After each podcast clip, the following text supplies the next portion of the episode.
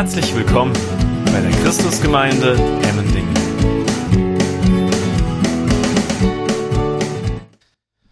Ja, wunderschönen guten Morgen. Die Sonne scheint.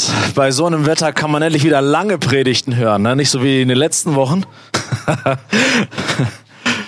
ja, wenn ihr eure Bibel dabei habt, dann schlagt doch mit mir auf. Wir befinden uns jetzt in den nächsten Wochen im vierten Kapitel des Matthäusevangeliums. Und wir kommen aus dem dritten Kapitel, wo wir uns zuletzt damit beschäftigt haben, dass Jesus sich hat taufen lassen und welche Segnungen welche Segnungen über Jesus ausgesprochen worden sind in seiner Taufe vom Vater im Himmel. Und an Jesu Taufe können wir exemplarisch sehen, was Gott allen zusichert, die an Jesus glauben und sich in der Taufe öffentlich auf Gottes Seite stellen. Das, was Jesus hier durchlebt, erlebt er stellvertretend und soll uns einen Geschmack dafür geben, was es bedeutet, wenn wir in Christus geborgen sind, wenn wir verbunden mit ihm sind, dann sind die Zusagen, die er von Gott empfängt, auch unsere Zusagen und gelten auch uns, wenn wir uns zu Jesus Christus bekennen und das tun wir in der Taufe. Und dort heißt es in Kapitel 3, Vers 17, wo der Vater im Himmel dann spricht, dieser ist mein geliebter Sohn, an dem ich Wohlgefallen gefunden habe. Ich finde die Begrifflichkeit, die der Vater im Himmel hier wählt, außerordentlich. Er ist nicht nur ein Sohn, er ist nicht nur ein geliebter Sohn, er ist nicht nur ein geliebter Sohn, an dem er wohlgefallen hat, sondern er ist mein geliebter Sohn. Der gehört niemand anderem. Jesus ist, das ist der Besitz des Vaters. Und so gilt es, dass die Taufe so eine Art Wendepunkt markiert in unserem Leben. Weg von mir hin zu Gott. Wir werden sein. Wir kommen in eine radikale Abhängigkeit zu dem lebendigen Gott. Und wir stellen unser Leben vollständig dem Wirken des Heiligen Geistes zur Verfügung. Wenn du Jesus Christus nachfolgst, dich auf die Seite Gottes stellst und dich taufen lässt, dann artikulierst du auch damit, Gott, du kannst jetzt in mein Leben hineinregieren, du bist mein Chef und deine Agenda ist meine Agenda. Der Geist Gottes, der jetzt in mir lebt, wo Gott selber Platz nimmt in meinem Herzen, er darf jetzt bestimmen, wo die Reise mit mir hingeht. Und wir sehen in unserem Kapitel, was uns heute beschäftigt, in den ersten elf Versen, wohin die Reise führt, wenn man sich auf die Seite Gottes stellt, wenn man öffentlich bekennt, Gott, ich gehöre zu dir und es soll jeder wissen. Und ich möchte Leitung haben von dir. Wir lesen in Kapitel 4 die Verse 1 und 2. Im Matthäusevangelium heißt es, dann wurde Jesus von dem Geist in die Wüste hinaufgeführt um von dem Teufel versucht zu werden. Und als er 40 Tage und 40 Nächte gefastet hatte, hungerte ihn schließlich. Also wir sehen hier, dass direkt nach, nach der Taufe, nach der öffentlichen Hinwendung und auch Ausstattung mit der Kraft des Heiligen Geistes, der Geist Gottes sehr aktiv wird im Leben von Jesus und er übernimmt die Kontrolle und die Regie. Ich weiß nicht, was deine Vorstellung ist, wenn du den Wunsch hast, dass der Heilige Geist dich führt und leitet, wohin die Reise dann geht. Aber an Jesu Leben sehen wir, dass nicht automatisch irgendwie eine Oase in Sicht ist. Alles ist blumig und alles ist schön. Die direkte Führung des Heiligen Geistes führt in die Versuchung, sie führt in die Glaubensprobe, wo du ordentlich durchgeschüttelt werden kannst wo deine Loyalität und dein Bekenntnis auf die Probe gestellt wird und herausgefordert wird, ob das, was du dort bekannt hast, dass du so mutig warst und dich so öffentlich dazu bekannt hast, ob das wirklich standhält. Und wir erkennen hier in diesen Versen vom Matthäusevangelium eine starke Parallele. Die ihr schon länger jetzt dabei seid in dieser Serie, könnt euch vielleicht daran erinnern, dass das Matthäus beginnt mit der Genesis, mit dem Anfang, mit Jesus. Und wir sehen hier eine Parallele, dass so wie in der ursprünglichen Genesis, im Anfang, im ersten Buch Mose, der Satan aktiv ist und versucht, die Menschen von Gott abzuführen. Und wir sehen hier, dass das Matthäus so beginnt, dies ist der Anfang von Jesus Christus. Das ist die Genesis, das ist ein Neubeginn, den Gott durch Christus startet. Und wir sehen das gleiche Schema, wir sehen das wieder dort, wo Gott etwas beginnt, dort, wo Gott etwas durchstartet. Und was dann öffentlich wird. Dass in diesem Augenblick der Satan nicht lange auf sich warten lässt und nicht lange schläft und versucht, dein Bekenntnis zu zermürben und versucht, dich kaputt zu machen und zu beuteln. Wichtig ist für uns, dass wir daran festhalten, dass der Satan keine fiktive Idee ist.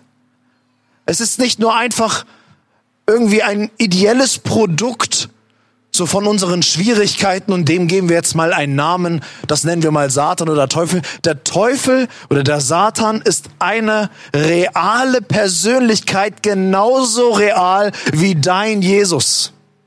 So lebendig wie Jesus ist, genauso real ist der Teufel in seinem Wirken. Genauso persönlich ist er dir als Gegenüber. Es ist nicht einfach nur eine, eine, eine ein Einfluss oder eine Kraftauswirkung, sondern da steckt eine Person mit Gedanken dahinter, die dich sehr gut studiert und versucht, dich zu Fall zu bringen. Und dieser Satan beobachtet sehr gut seit vielen Jahren die Menschheit und er beobachtet auch Jesus, wie er reagiert. Und er versucht auch Jesus zu Fall zu bringen. Und das Krasse an dieser Stelle ist, dass Satan ausgerechnet nach der Taufe kommt. Also wenn du dir diese Taufszene nochmal zu Gemüte führst im dritten Kapitel und siehst, wie Jesus da ins Wasser steigt und er kommt aus dem Wasser raus, der Himmel öffnet sich, der Vater im Himmel ist hörbar mit seiner Stimme, der Geist Gottes kommt wie eine Taube. Man kann das gar nicht so richtig fassen, wie er kommt, aber es ist wie eine Taube, die auf ihn herabkommt und bei ihm bleibt. Und alle wissen, wow, hier ist etwas gerade Besonderes, das ist etwas Herrliches, Ermutigendes, Erbauendes, das ist mein geliebter Sohn, an dem dem ich wohlgefallen habe. Was für eine Ermutigung und Stärkung. Da könntest du meinen, so soll es mein ganzes Leben weitergehen. Und direkt danach, nach dieser hohen Phase, kommt der Satan und versucht kaputt zu machen, was wir gerade da genossen haben. Immer wieder bieten wir als Gemeinde Taufkurse an, um Menschen, die auf der Suche sind oder Interesse haben an diesen Jesus und herausfinden wollen, was hat es mit der Taufe auf sich und ist das mein nächster Schritt? Immer wieder in den Taufkursen geht es darum, dass wir erklären, die Taufe im Wasser ist etwas sehr Zentrales, aber sie ist keine Magie. Es ist kein magisches Wasser, in dem wir uns irgendwie hineinbegeben und das macht irgendwas mit unserem Körper zuerst und dann von unserem Körper aus in unser Innerstes, in die Seele und dann werden wir irgendwie verwandelt.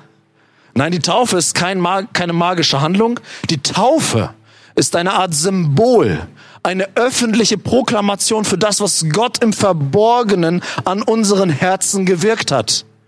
Herr, ich lebe für dich. Ich wende mich ab. Ich beginne komplett neu. Und deswegen lasse ich mich begraben in dem Wasser und wieder auferstehen, um allen zu zeigen, was hier in mir geschehen ist, in meinem Herzen. Das möchte ich nicht für mich behalten, sondern möchte, dass jeder daran Anteil nimmt. Wenn wir an diesem Punkt kommen Taufkurs, ist immer, also nahezu immer die Standardfrage. Wenn die Taufe doch nur ein Symbol ist, dann ist es doch eigentlich nicht so wichtig. Also so ein Symbol kann ich mir auch stecken. Wofür brauche ich das? Ich, ich kann doch so den Herrn Jesus lieb haben. Wofür brauche ich dann diese öffentliche, irgendwie, damit die Gemeinde sich wieder freut und ein Fest hat und Würstchen machen kann und so? Ja gut, zu Corona-Zeiten ist das sowieso gerade schwierig.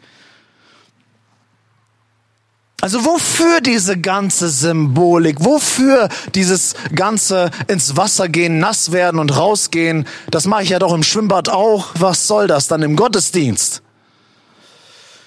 An Jesu Taufe sehen wir, dass dieses Symbol einen echten geistlichen Unterschied macht. Das kann einem beim Lesen gar nicht irgendwie wie sagt man, entgehen. Bei Jesus macht es einen effektiven Unterschied, als er dieses Symbol durchzieht, als er eine Tat tut im Glauben, macht sie einen Unterschied in der geistlichen Welt. Und so ist es oft, dass unsere Taten im Glauben oftmals einen Wert bei Gott haben. Es ist nie von Gott so gedacht, dass die Dinge, die uns wichtig sind, einfach persönlich im Verborgenen bleiben, sondern immer wieder nach außen treten und von außen sichtbar werden. Das Äußerliche ist nicht die Substanz, nicht das Eigentliche, aber sie spiegelt eine Realität wider, die in unserem Herzen ist dass wir uns heute versammeln, ist ja nicht das Eigentliche, dass du am Sportfeld 2 in einem Garten in ja, halber Kälte da sitzt. Das ist ja nicht das Wesentliche, sondern deine Herzenshaltung, was dich hier hintreibt, in Gemeinschaft mit anderen Christen deine Stimme zu erheben. Und das hat Wertigkeit bei Gott.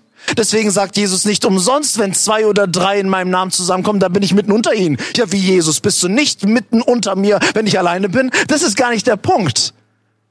Aber ich lege da eine Verheißung drauf, dass diese, diese Tat im Glauben einen Effekt hat, zu dem, zu dem ich mich stelle. Und so sagt Gott zum Beispiel auch in der Bibel, dort wo du einen Menschen heiratest und nicht einfach nur zusammenlebst, sondern heiratest, dass es jeder wahrnehmen kann. Ein öffentlichkeitswirksames Geschehen. Ich heirate jemanden. Dort sagt die Bibel, dass du einen Bund schließt, bei dem Gott der Zeuge ist.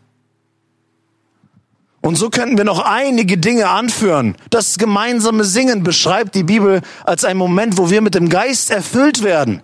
Ja, kann ich nicht alleine singen? wofür brauche ich noch mehrere, um äh, zu singen? Wenn wir Dinge im Glauben tun, dann hat das eine Wertigkeit bei Gott. Und es macht einen Unterschied, wenn wir, ich sag's mal so, die Symbole, das Äußerliche im Glauben in Angriff nehmen. Und regelmäßig können wir in der Gemeinde, die, die mit Täuflingen zu tun haben, können wir regelmäßig sehen, wie sehr die Taufe bei entschiedenen Christen umkämpft ist.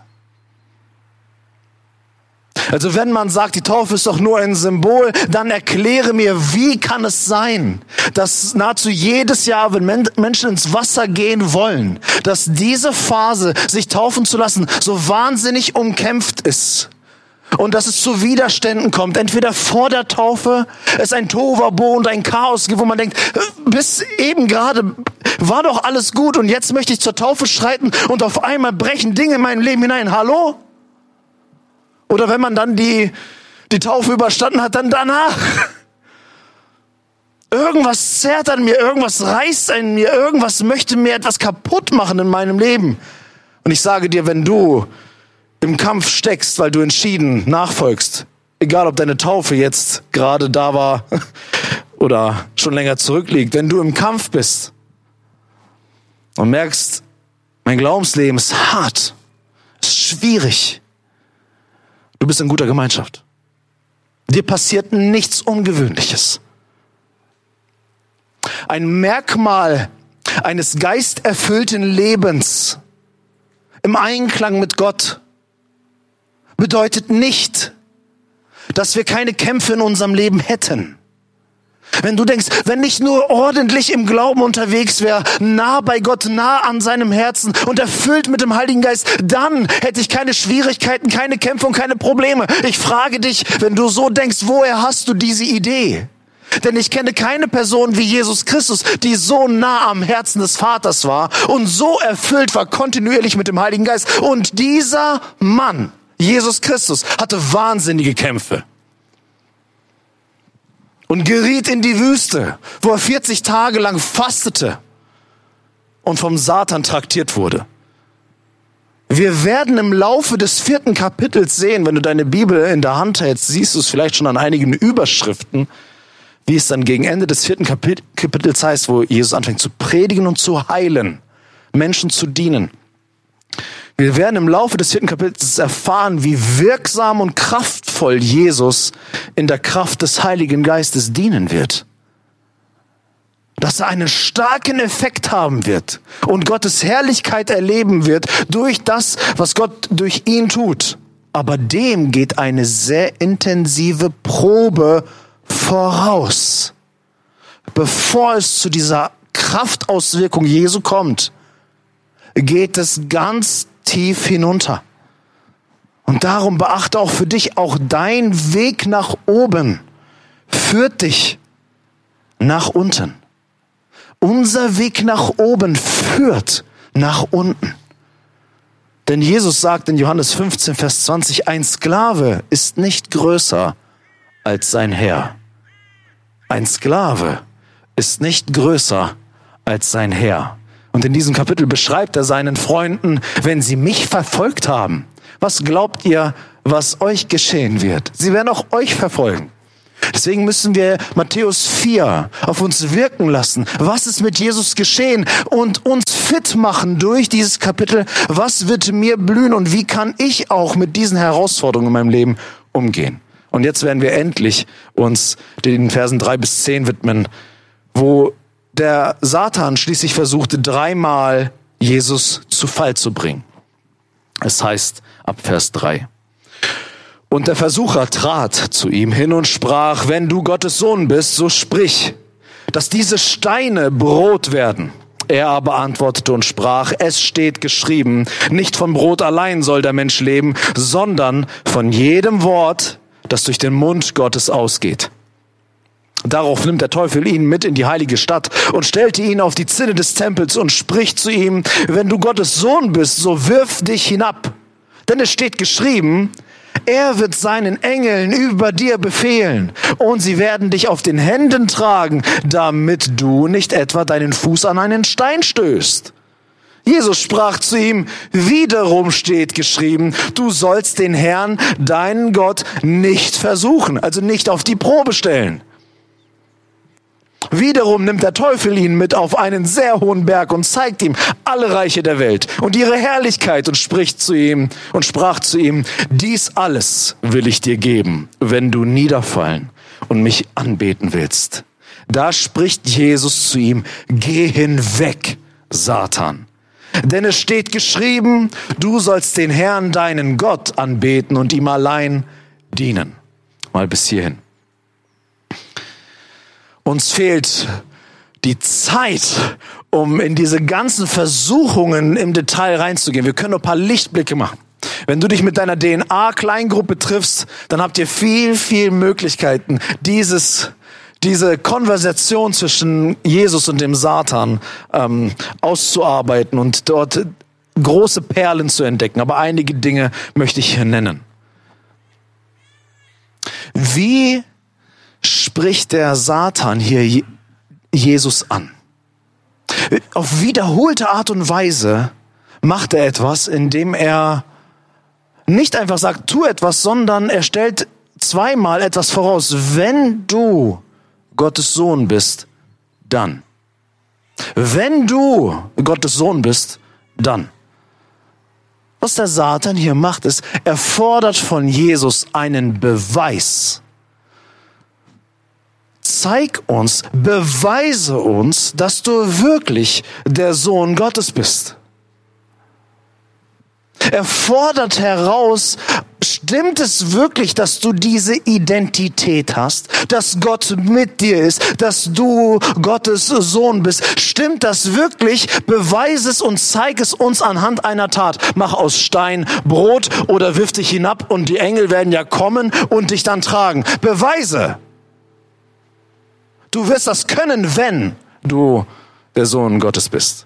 Und interessant ist, wenn du das Matthäusevangelium alleine liest und ganz zum Schluss der Bibel, ähm, des Matthäusevangeliums im Kapitel 27, Vers 40, siehst, in der Kreuzigungsszene, kurz, ja, in der Kreuzigungsszene wird Jesus angeschrien von Leuten, die da sagen, wenn du Gottes Sohn bist, so steige herab vom Kreuz.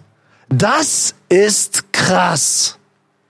Menschen schreien hier, wenn du Gottes Sohn bist. Moment mal, das kennen wir irgendwoher. Wenn du dich fragst, so, ah, Prediger, du hier mit Satan und Teufel und so, Wo, wo, wo hast du das mal erlebt? So, so krass. Ja, ich werde jetzt hier nicht alles auspacken, was ich schon erlebt habe, ähm, auch an krassen äh, Gelegenheiten. Wenn du sagst, aber ich habe so, so etwas noch nicht erlebt. Jesus hat satanisches Wirken am Kreuz erlebt, wo Menschen genau die gleichen Vokabeln gebrauchen wie Satan höchstpersönlich. Diese Menschen waren inspiriert vom Satan, um ihn zu versuchen. Wieder genau das Gleiche. Wenn du Gottes Sohn bist, dann. Jesus kennt diese Stimme. Jesus kennt diese Vokabeln. Und so können auch uns teuflische Versuchungen ereilen, wo du denkst, ah, das sind ja einfach nur Menschen. Aber was ist die Inspirationsquelle, die dahinter steht? Und wenn du das Matthäusevangelium gelesen hast und an diese Stelle kommst, wo Menschen Jesus versuchen, weißt du, wer hinter dieser Versuchung steht. Und so auch wir, wenn wir Christen sind und unterwiesen, geschult sind, im Wort Gottes werden wir erkennen können, wo kommen hier teuflische Beeinflussungen auf mich zu, die alles andere sind als normal. Wo steckt hier Satan hinter und möchte mich gerade reizen, dass ich etwas unter Beweis stelle? So, das ist das Erste, der Satan hinterfragt die Identität Jesu. Und das sollte uns aufmerksam machen. Der Teufel wird auch mit aller Kraft unsere Identität kaputt machen wollen und in Frage stellen wollen. Und das Interessante ist, dass an dieser Stelle, wo er sagt, wenn du Gottes Sohn bist, dann beweise es. Wir sehen, dass Jesus kurz bevor diese Szene passiert, ich habe es gerade gelesen, dass Jesus von seinem Vater die Zusage erhalten hat in Vers 17 Kapitel 3, dass er sein geliebter Sohn ist, ohne etwas zu wirken, ohne zu predigen, ohne Wunder zu tun, ohne zu heilen und ohne dienen. Ehe Jesus etwas gewirkt hat, ehe Jesus öffentlich auftrat und irgendwas Nobles bewirkt hat, spricht Gott über ihn. Du bist mein geliebter Sohn an dem ich Wohlgefallen gefunden habe, aber nicht, weil du gute Dinge getan hast und dir mein Wohlgefallen verdient hast, sondern weil ich Liebe bin und mich entschlossen habe, dich zu lieben. Du musst nicht erst unter Beweis stellen, dass du zu mir gehörst. Ich sage, du gehörst zu mir, ehe du etwas Feines, Schönes, Lobenswertes gewirkt hast. Und das sehen wir in der Bibel von Anfang bis zum Schluss, dass immer, wenn Gott etwas wirken möchte, dass er immer, wenn er Veränderung schaffen möchte, für ihn das, was kommen wird, schon am Anfang in Existenz gerufen ist und Wahrheit ist, auch wenn man es noch nicht sieht. Abraham zum Beispiel, er bekommt einen neuen Namen, Abraham, Vorher hieß er Abraham, Abraham. Und er bekommt eine neue Bedeutung, weil Gott ihm ein Versprechen gibt. Du wirst was sein? Vater von vielen. Das bedeutet Abraham. Diesen Namen hat Abraham bekommen, bevor er überhaupt ein Kind gezeugt hatte. Diesen Namen hat er nicht später bekommen. So, jetzt habe ich ein Kind gekriegt. Jetzt darf ich mich Abraham nennen. Nein, so geht Gott nicht vor. Er ruft Dinge in Existenz, die wir noch nicht sehen, die wir auch noch nicht bewiesen haben. Und trotzdem sind sie Wahrheit bei Gott und haben Gültigkeit für ihn. Und meine Lieben, das gilt für uns in gleichem Maße. In 2. Korinther 5, Vers 17 heißt es, Daher, wenn jemand in Christus ist, verbunden mit Jesus, so ist er eine neue Schöpfung. Das Alte ist vergangen, siehe, Neues ist geworden. Wenn du hier und heute sagst, ich kenne Jesus bislang nicht, aber ich will ihm mein, mein Leben geben in dem Augenblick, wo du dich vertrauensvoll auf Jesus zubewegst und dein Glauben auf ihn wirfst, ist Neues geworden. Es ist nicht so, dass Gott sagt, naja, wir hoffen mal, dass irgendwann mal etwas Neues wird, sondern in, in meinen Augen bist du eine neue Schöpfung. Sehe ich auch noch Altes in deinem Leben. Ja, selbstverständlich sehe ich da noch viel Altes in deinem Leben. Aber durch den Glauben an Jesus Christus bist du so nah an meinem Herzen, dass das schon Realität ist. Es ist Neues geworden. 1. Johannes 3, Vers 1 sagt im Prinzip genau dasselbe. Seht, welch eine Liebe uns der Vater gegeben hat, dass wir Kinder Gottes heißen sollen und wir sind es. Nicht wir werden es, wir sind es. Was bedeutet das? An dieser Stelle ist wichtig, der Satan möchte dir und auch Jesus ja an dieser Stelle ein Denken aufsetzen, Du musst dir deine Stellung erstmal verdienen und unter Beweis stellen, dass du es auch würdig bist, in diese Stellung auch zu kommen bei Gott, ein geliebtes Kind Gottes zu sein. Und so denken viele, so, ah, mein Leben, da gibt's gerade Probleme und ich bin, habe wahrscheinlich meine Kindschaft bei Gott vergeigt. Da ist kein Wohlgefallen da. Da ist keine Liebe mehr übrig für mich. Das muss ich erstmal erarbeiten. Ich weiß nicht, ob du vielleicht von daheim solche Mechanismen in deiner Familie kennengelernt hattest. Bei einigen mag das so gewesen sein. Aber bei unserem Vater im Himmel ist das nicht so. Bei unserem Vater im Himmel ist das nicht so. Wir stellen nicht unter Beweis das, was wir sind, oder das, was wir sein wollen, damit wir es auch dann sind, sondern das, was wir tun, tun wir als Ausdruck einer Identität, die uns gegeben wurde. Ich verhalte mich als Sohn, weil ich weiß, dass ich schon Kind bin.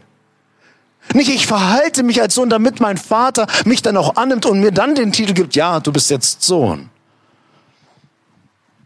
Und das ist für uns wichtig zu hören, weil in 1. Korinther 6, Vers 19 bis 20 verwendet Paulus auch dieses Prinzip. Dort erinnert er die sehr unordentlichen Christen in Korinth, die sexuell völlig abgedriftet sind also man könnte meinen, dass sie im 21. Jahrhundert gelebt haben. Also ziemlich verkorkst waren in ihrem Verständnis von Sexualität. Jetzt kommt Paulus nicht daher und sagt, jetzt rackert mal ein bisschen und übt mal an eurer Heiligung, damit ihr auch wirklich Heilige werdet. Das ist nicht Paulus Sicht bei diesen verkorksten Christen. Was sagt er ihnen? Oder wisst ihr nicht, dass euer Leib ein Tempel des Heiligen Geistes in euch ist, den ihr von Gott habt und dass ihr euch nicht selbst gehört? Du bist mein geliebter Sohn. Denn ihr seid um einen Preis erkauft worden. Verherrlicht nun Gott mit eurem Leib. Was Paulus hier macht, ist gigantisch und wird in christlichen Kreisen, in christlichen Gemeinden oft sehr vernachlässigt.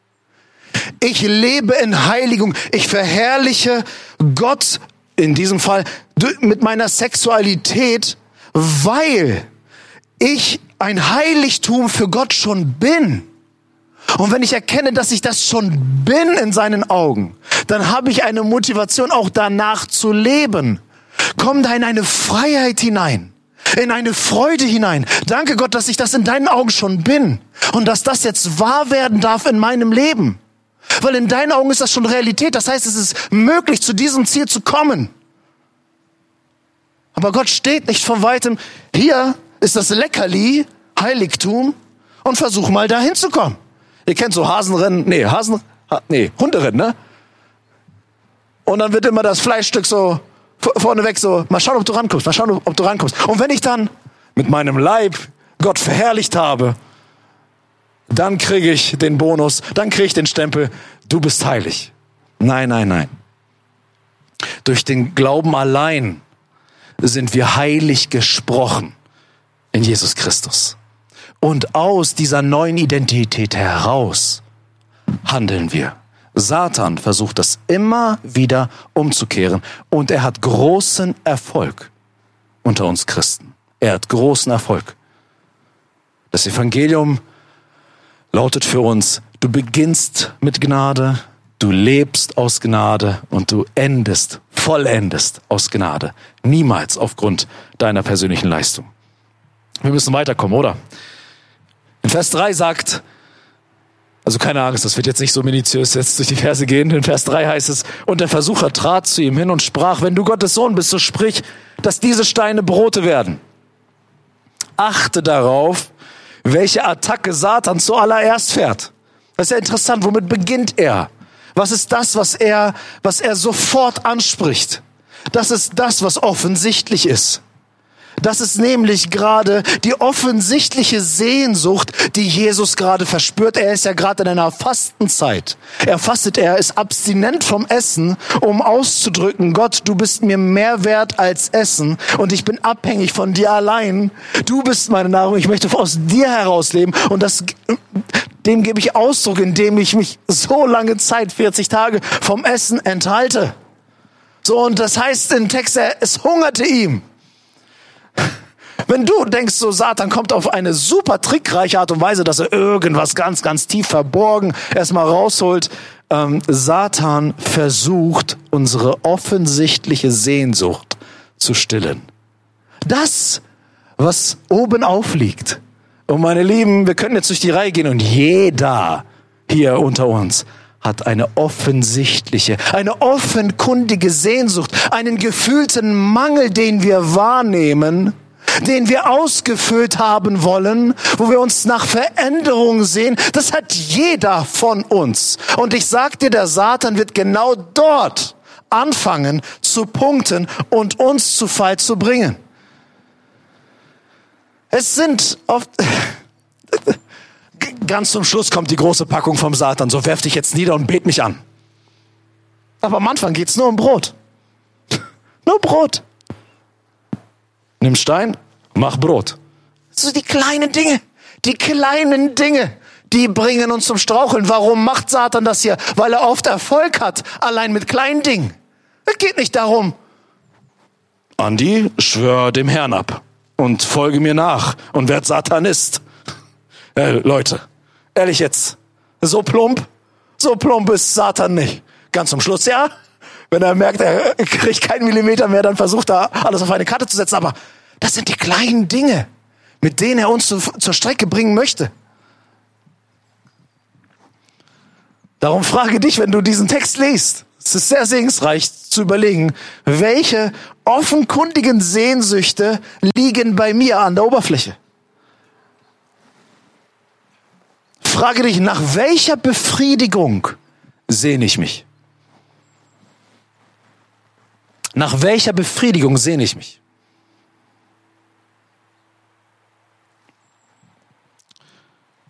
Sehne ich mich nach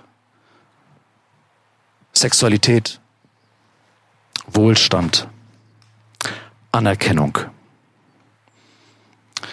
dass ich angenommen werde bei meinen Kollegen in meiner Familie, dass ich erfolgreich bin in dem, was ich tue. Sehne ich mich nach dem nächsten Rausch durch Alkohol, Zigaretten, Drogen. Sehne ich mich endlich mal in meinem Leben, dass mich die Menschen respektieren. Oder möchte ich vielleicht Macht haben, Einfluss nehmen, nicht der kleine Wurm sein, sondern was zu sagen haben.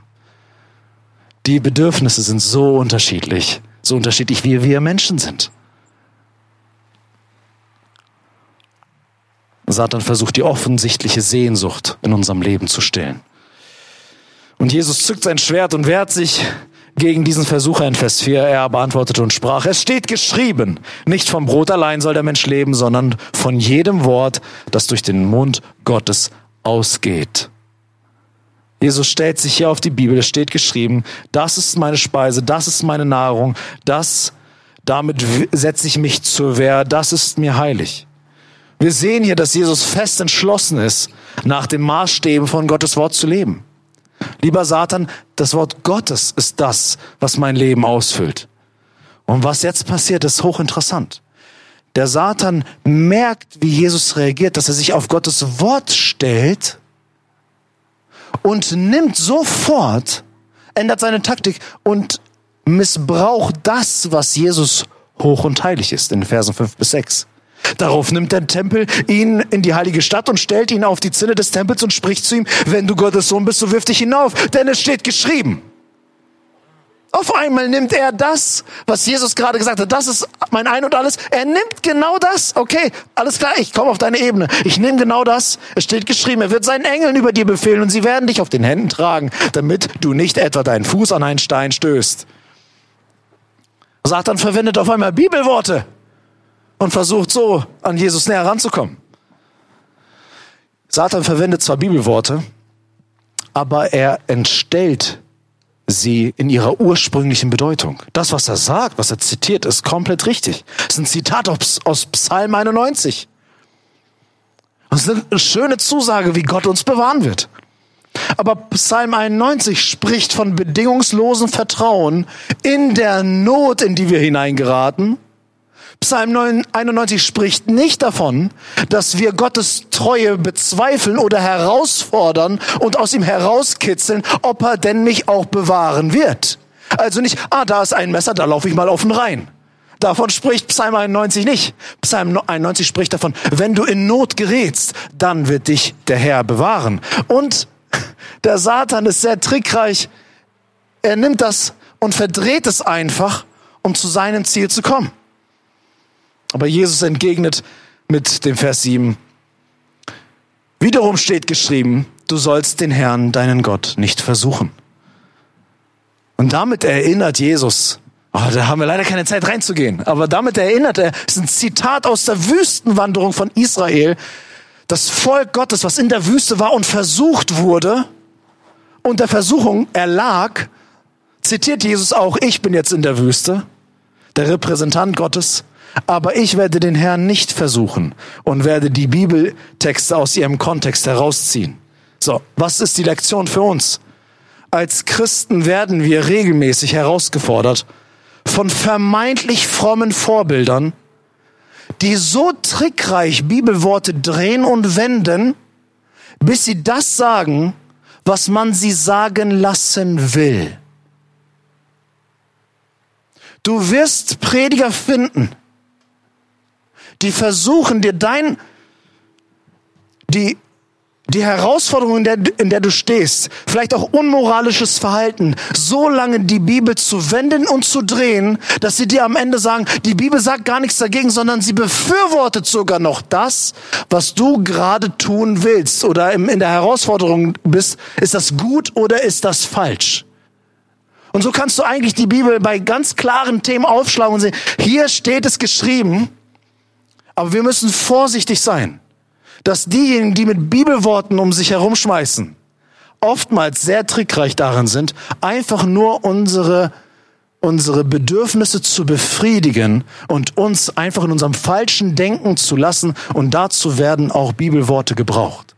Und dazu müssen wir die Schrift kennen und nicht nur einfach paar Dinge rauspicken und dann unseren Lebenswandel damit legitimieren. Es ist etwas, was ich zurzeit in der, auch in der freikirchlichen Szene sehr, sehr stark beobachte. Wir gehen mal weiter in den Versen 8 bis 9. Wiederum nimmt der Teufel ihn mit auf einen sehr hohen Berg und zeigt ihm alle Reiche der Welt und ihre Herrlichkeit und sprach zu ihm, dies alles will ich dir geben, wenn du niederfallen und mich anbeten willst. Wir sehen, Satan hat einen immensen Einfluss. Er wird genannt der Fürst dieser Welt. Er er hat ein großes Regiment in dieser, auf diesem Planeten. Und er bietet Jesus einen gewaltigen Einflussbereich an. Ich gebe dir die Reiche der Welt und ihre Herrlichkeit. Nur eine simple, kleine Einlassung auf den Satan würde Jesus sein Ziel näher bringen. Eine Frage an euch. Hat Jesus zum Ziel, König über die Welt zu sein? Also, dass er Macht hat über diese Welt? Hat er das zum Ziel? Das ist fies, wenn er so fragt. Also stelle ich mich jetzt auf eine Seite? Oder nein? Am Ende vom Matthäus-Evangelium, ganz, ganz zum Schluss, heißt es, mir ist alle Macht gegeben im Himmel und auf Erden. Durchaus möchte Jesus die Macht auf Erden. Durchaus will er König sein über alle Welt. Das ist sein Anspruch. Er ist der Schöpfer. Er ist der Messias. Er ist derjenige, der auf dem Thron sitzt und alle Knie sollen sich vor ihm beugen. Er möchte natürlich alle Macht auf der Erde haben. Und das Interessante ist, dass der Teufel ihm das jetzt hier gerade anbietet. Und wir sehen hier, der Teufel bietet gute Dinge an, aber nie die besten. Der Satan bietet dir feine Dinge an, aber nie das Beste, was es geben kann. Und Jesus weiß, ich möchte Macht über die Erde haben. Aber das ist mir nicht genug. Ich möchte das haben, was Gott mir geben kann. Und das ist weitaus besser, was Satan mir in diesem Augenblick zu bieten hat.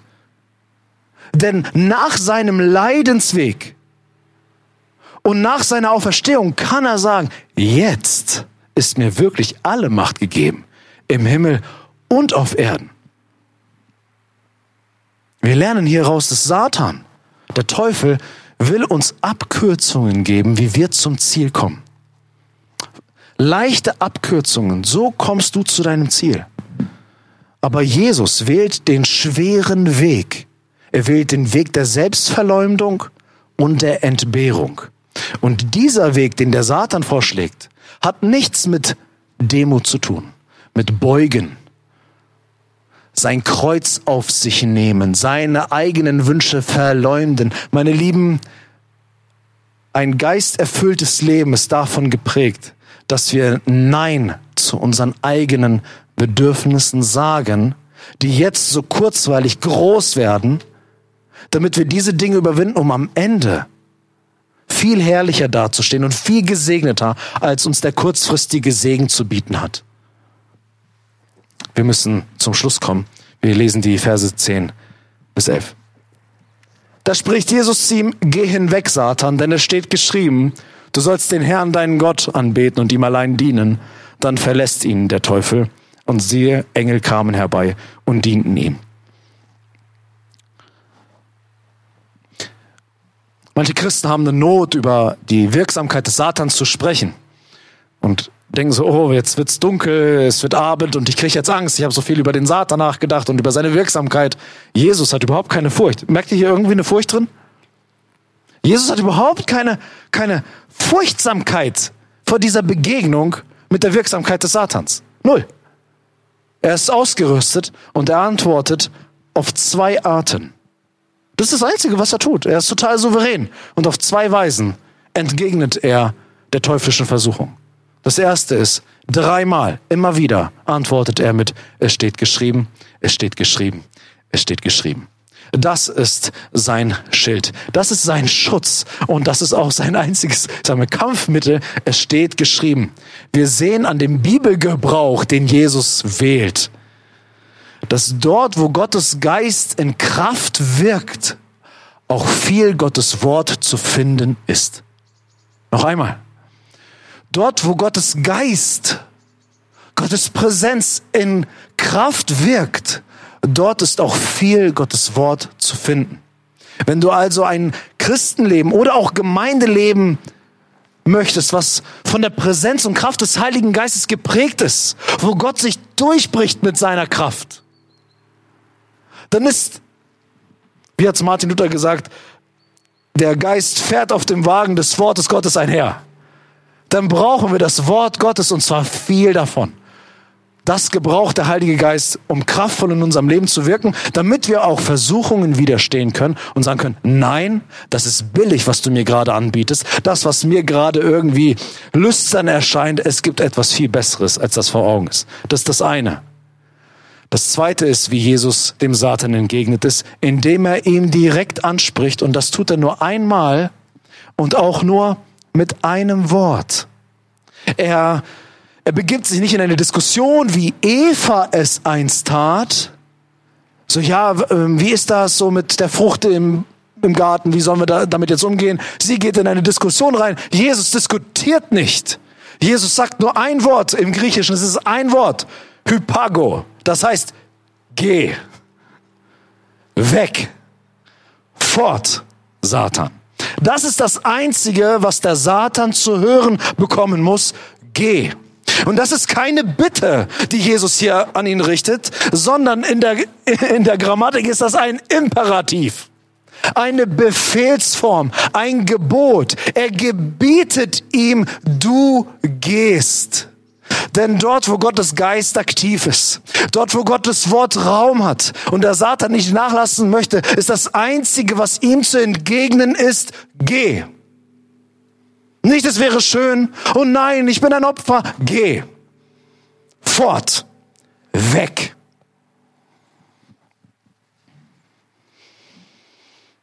Und er geht. Dort, wo in Kraft des Heiligen Geistes gedient wird und man mit Versuchung konfrontiert ist, muss Satan weichen, wenn wir den Namen Jesu auf den Lippen tragen. Er hat keine Chance, auf Dauer stehen zu bleiben, wenn wir mit Jesus verbunden sind. Und mehrfach spricht die Bibel davon, ich kann das unmöglich jetzt im Detail ausführen, mehrfach spricht die Bibel davon, dass Satan auch weiterhin sein Unwesen treibt. Der ist nicht seit Matthäus 4 weg vom Fenster. Er treibt auch weiter sein Unwesen und die Bibel sagt eindeutig, unser Kampf, den wir kämpfen, ist nicht gegen Fleisch und Blut, nicht gegen Menschen, sondern gegen Mächte und Gewalten. Das ist unser Kampf, in dem wir stehen. Satan versucht auch weiterhin Einfluss zu nehmen und uns zu versuchen, von Gott wegzulenken. Und Jesus gibt hier uns ein Beispiel, aber Vorsicht. Jesus gibt uns hier nicht einfach nur ein Beispiel. Hier habe ich euch mal ein Muster gegeben und jetzt handelt einfach mal danach so. Wenn du das alleine so siehst, okay, hier sind ein paar Lektionen und nach, nach denen handle ich und dann werde ich das schon schaffen, uh -uh, das wird nicht funktionieren. Wir haben in unserem Leben nämlich viel zu viele Schwachstellen, als dass wir wirklich widerstehen könnten, so wie Jesus es tat. Also bist du Jesus, ich nicht. Jesus ist makellos. Jesus ist komplett in Gott verborgen. Da ist kein Falsch in ihm, aber in mir eine ganze Menge. Bei mir gibt's viel Angriffsfläche in meinem Leben. Also warum können wir aber dennoch sagen, diese Passage predigt uns, dass wir versuchen widerstehen können? Wie ist das möglich? Jesus hat die Schwachstellen, die Angriffsflächen, die wir bieten, hat Jesus ans Kreuz getragen, heißt es im Kolosserbrief. Er ist für unsere Schwachheit und unsere Sünden ans Kreuz gegeben worden, damit ans Kreuz gegangen, damit uns vergeben werden kann. Und damit hat Gott laut Kolosser 2, Vers 15 die gottfeindlichen Mächte und Gewalten entwaffnet und ihre Ohnmacht vor aller Welt zur Schau gestellt. Durch Christus hat er einen triumphalen Sieg über sie errungen.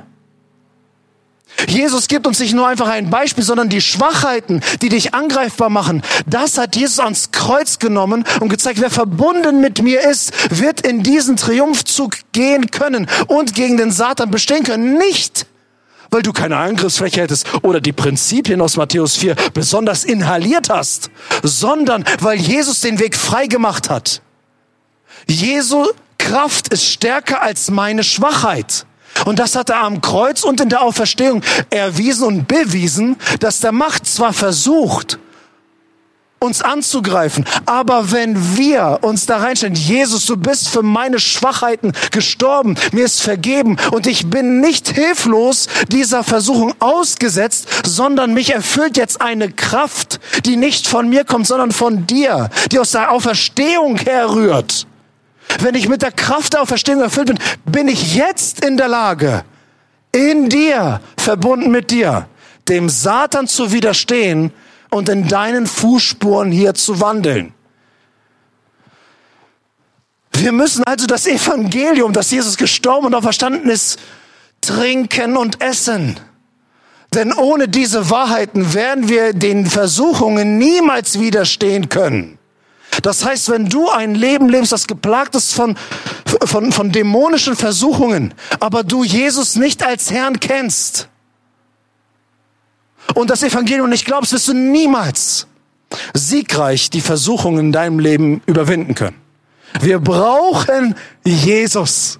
Wir müssen geborgen sein in seinem Sterben und Auferstehen. Und das tun wir einmal exemplarisch in der Taufe wo wir uns bergen in seinem Sterben und Auferstehen und sagen, jede Lebensfaser soll erfüllt sein vom Evangelium. Und das ist meine einzige Hoffnung, weil er alles entwaffnet hat an dämonischen Einfluss, dass ich diesen Kämpfen in meinem Leben begegnen kann und siegreich davon gehen kann. Weil derselbe Geist Gottes, der Jesus Christus erfüllt hat in der Wüste vor 2000 Jahren, der lebt auch in mir. Amen. Also wundere dich nicht, wenn du angefochten wirst. Du bist kein schlechter Christ, kein Stiefkind, wenn du angefochten wirst und gerade kämpfst mit deinem Glauben, wenn du mit Zweifeln besät bist und geplagt bist. Dein Weg nach oben führt dich nach unten. Halte fest an deiner Identität. Was auch passiert, du bist verbunden mit Jesus Christus, ein Kind Gottes. Es ist nichts unter Beweis zu stellen. Den Beweis erbringt alleine Gott selbst, indem er ausspricht, du bist mein geliebtes Kind. Und hab Acht auf dein Herz, auf deine Wünsche, die oben aufliegen. Gib dich nicht mit billigen und verdrehten Antworten zufrieden, die dir gerade einen Ausweg schaffen, und nimm keine Abkürzungen, sondern wähle so wie Jesus Selbstverleumdung und Entbehrung. Denn Gott hat ein herrlicheres Ziel für dich als das, was gerade dir vor Augen steht. Amen. Lasst uns gemeinsam aufstehen zum Gebet und zum Lobpreis. Vater im Himmel, wir bekennen, dass die, die Erfahrungen, die Jesus gemacht hat in seinem Leben, dass er traktiert wurde, dass er angefeindet wurde von dämonischen Mächten, dass das auch uns ereilt. Auch wenn die Welt sagt, wir sind irre, dass wir an solche Dimensionen glauben. Wir glauben deinem Wort mehr als das, was Menschen um uns herum sagen. Es ist Realität, dass wir in einem Kampf stehen. Und ich danke dir, dass du uns sagst, dass es kein Kampf gegen Fleisch und Blut ist. Wir müssen nicht gegen Menschen kämpfen. Und danke, Jesus, dass du, als du am Kreuz warst und herausgefordert wurdest, wieder von diesen satanischen Gedanken, wenn du Gottes Sohn bist, dann komm doch vom Kreuz herab, dass du nicht angefangen hast, Menschen zu bekämpfen, sondern du hast diese Menschen retten wollen, indem du den Satan, den Ursprung aller Lüge, dem Ursprung der Sünde überwunden hast. Danke, dass in deinem Sterben und in deinem Auferstehen Kraft ist. Dass du am Kreuz die feindlichen Mächte wirklich entwaffnet hast. Und dass unsere Schwachheit begegnet wurde mit deiner Auferstehungskraft. Und dass wir jetzt nicht hoffnungslos sind. Herr, ich bin mir gewiss, dass hier, die wir hier gerade sitzen und stehen, dass wir zu kämpfen haben und einige schon lange mit Dingen zu ringen haben und sich wirklich gefangen und gebunden fühlen und versklavt. Und da brauchen wir nicht lange nachdenken, das liegt oben auf. Oh Herr, ich flehe dich an, dass das Evangelium wieder eine neue Kraftauswirkung in deren Leben bekommt und du Mut zuflößt und Hoffnung und ein neues Rufen, Herr, hilf mir und eine Vollmacht in deinem Wort zu baden und den Versuchungen mit deinem Wort entgegenzustehen und den Sieg davon zu tragen, Herr. Ich bete, dass du alle feindlichen Mächte in unserem Leben überwindest. Dass wir in die Freiheit kommen. Dass wir in die Freude kommen. Wir sind nicht Opfer unserer Situation. Verbunden mit dir sind wir Krieger des Lichts. Ausgerüstet mit der Waffenrüstung Gottes in der Lage, uns zu verteidigen, das Schild zu erheben, die, die Pfeile des Feindes abzuwehren und das Schwert in der Hand, dein Wort in der Hand und uns darauf zu stellen und endlich Veränderungen in unserem Leben zu erfahren. Darum, Herr, wenn wir jetzt gleich singen, wollen wir uns darauf besinnen und persönlich auch im Gebet sagen, Herr, fülle mich neu mit dem Heiligen Geist. Mache mich stark. Mach mich mutig. dass ich das, was mir gerade vor Augen steht, dass ich das endlich überwinde mit deiner Kraft. Und dass der Satan weichen muss und er geht. Amen.